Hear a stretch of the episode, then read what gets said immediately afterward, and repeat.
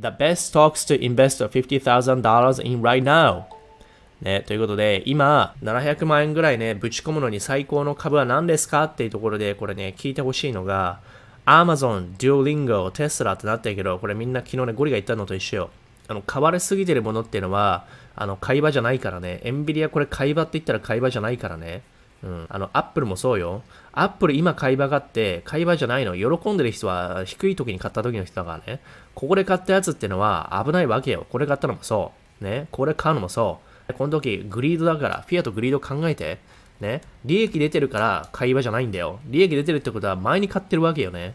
だから、まあこれ考えてみると、必ずしも今ね、爆上げしてるから買い場ではないんだよ。アマゾンはそこまで上がってない。テスラは結構上がってんだよね。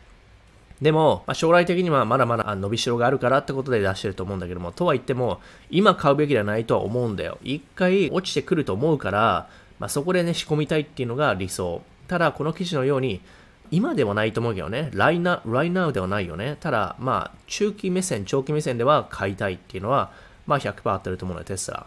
これね、キャッシー僕によるとさ、で、あと3年後とかにさ、5年後、2030年までに2000ドルぐらいになるとか10倍になるとか言ってんだよね。本当かよみたいな感じだけどね。